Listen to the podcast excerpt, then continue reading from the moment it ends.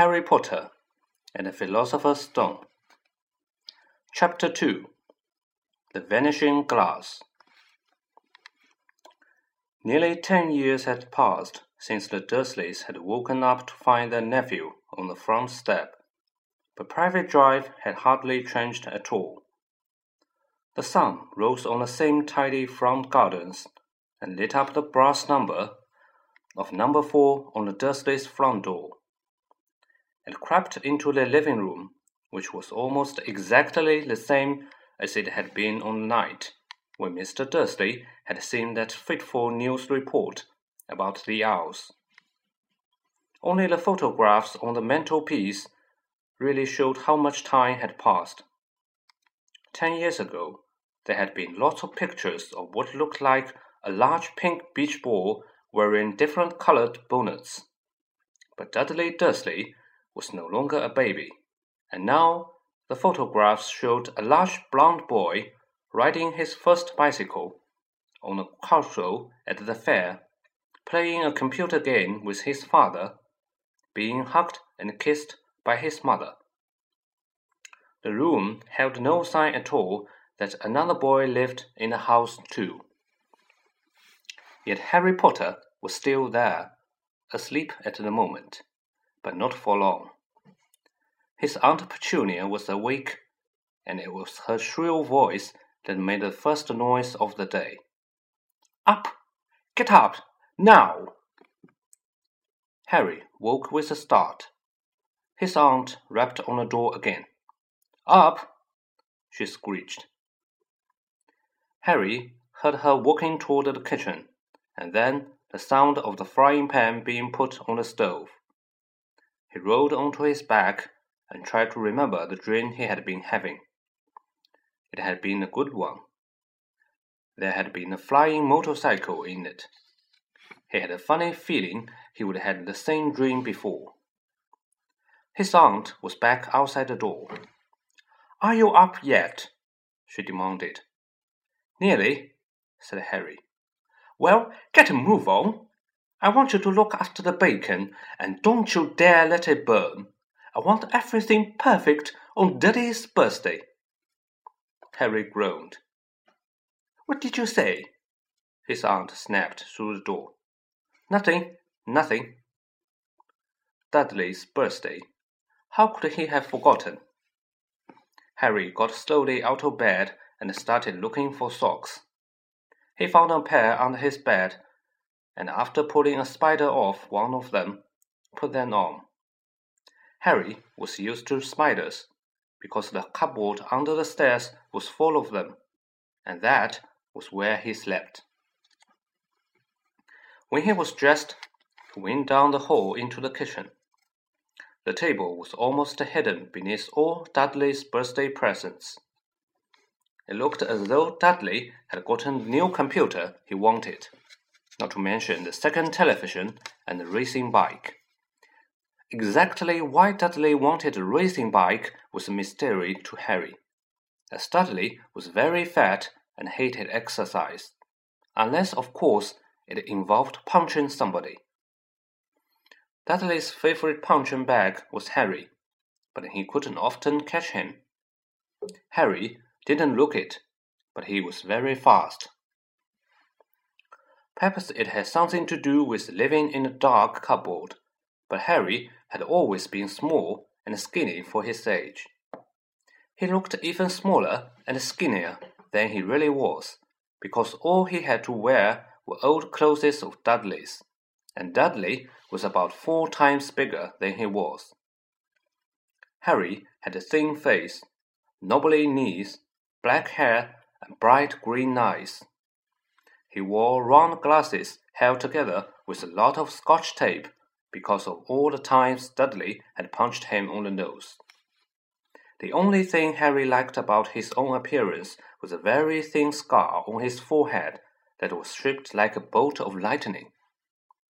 He had it as long, as long as he could remember, and the first question he could ever remember asking his Aunt Petunia was how he had gotten it. In the car crash when your parents died, she had said. And don't ask questions. don't ask questions. That was the first rule for a quiet life with the Dursleys. Uncle Vernon entered the kitchen as Harry was turning over the bacon. Comb your hair, he barked, by way of a morning greeting. About once a week, Uncle Vernon looked over the top of his newspaper and shouted that Harry needed a haircut. Harry must have had more haircuts than the rest of the boys in his class put together, but it made no difference. His hair simply grew that way, all over the place. Harry was frying eggs by the time Dudley arrived in the kitchen with his mother. Dudley looked a lot like Uncle Vernon. He had a large pink face, not much neck, small, watery blue eyes, and thick blond hair that lay smoothly on his thick, fat head. Aunt Petunia often said that Dudley looked like a baby angel. Harry often said that Dudley looked like a pig in a wig. Harry put the plates of egg and bacon on the table, which was difficult as there wasn't much room. Dudley, meanwhile, was counting his presents. His face fell. Thirty-six, he said, looking up at his mother and father. That's two less than last year. Oh, darling, you haven't counted Aunt Marge's present. See, it's here under this big one from Mummy and Daddy. All right, thirty-seven then, said Dudley, going red in the face. Harry, who could see a huge Dudley tantrum coming on, began wolfing down his bacon as fast as possible in case Dudley turned the table over. Aunt Petunia obviously scented danger too, because she said quickly, And we'll buy you another two presents while we're out today. How's that, Pumpkin? Two more presents. Is that all right? Dudley thought for a moment. It looked like hard work. Finally, he said slowly.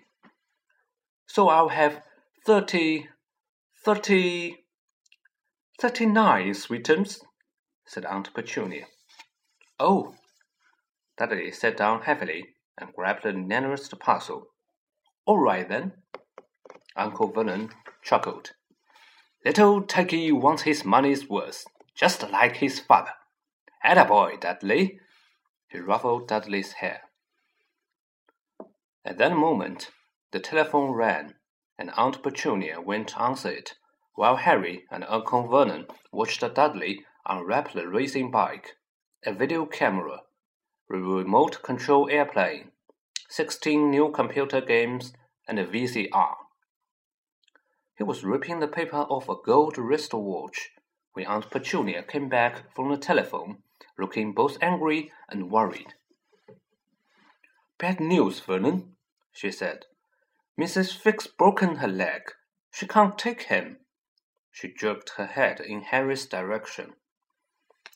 Dudley's mouth fell open in horror, but Harry's great. Harry's heart gave a leap.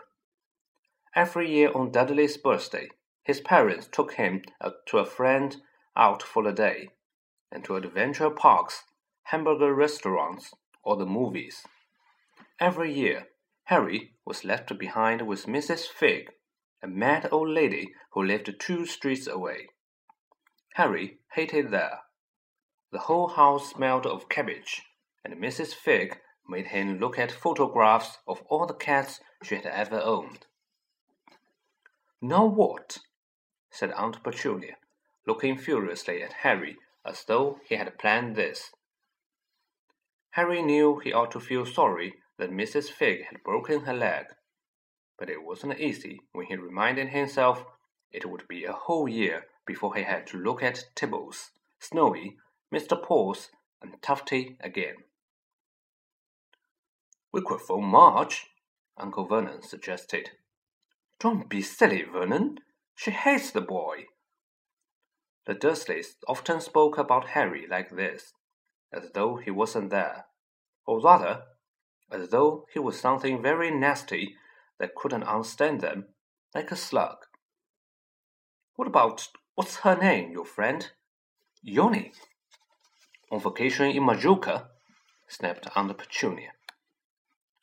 You could just leave me here, Harry put in hopefully. He would be able to watch what he wanted on television for the change, and maybe even have a go on Dudley's computer. Aunt Petunia looked as though she had just swallowed a lemon. And come back and find a house in ruins? she snarled. I won't blow up the house, said Harry, but they weren't listening. I suppose we could take him to the zoo, said Aunt Petunia slowly, and leave him in the car. That car's new. He's not sitting it alone. Dudley began to cry loudly. In fact, he wasn't really crying. It had been years since he had really cried, but he knew that if he screwed up his face and wailed, his mother would give him anything he wanted. Oh, Dinky Duddydums, don't cry. Mummy won't let him spoil your special day, she cried, flinging her arms around him.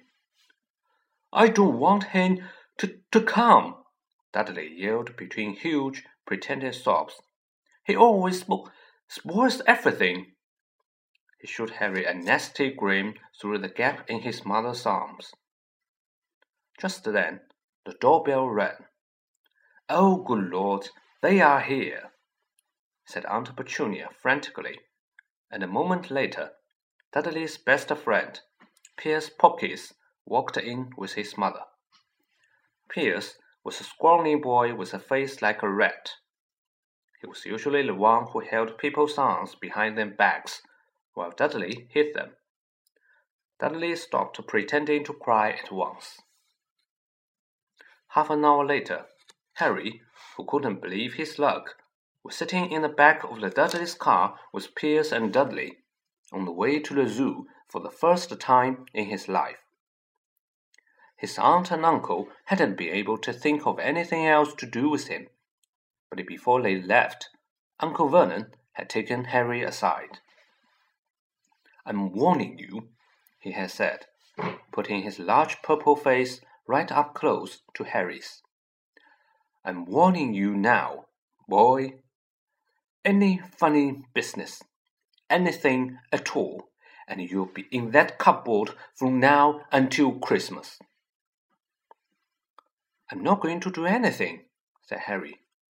Honestly. But Uncle Vernon didn't believe him. No one ever did. The problem was, strange things often happened around Harry and it was just no good telling the Dursleys he didn't make them happen.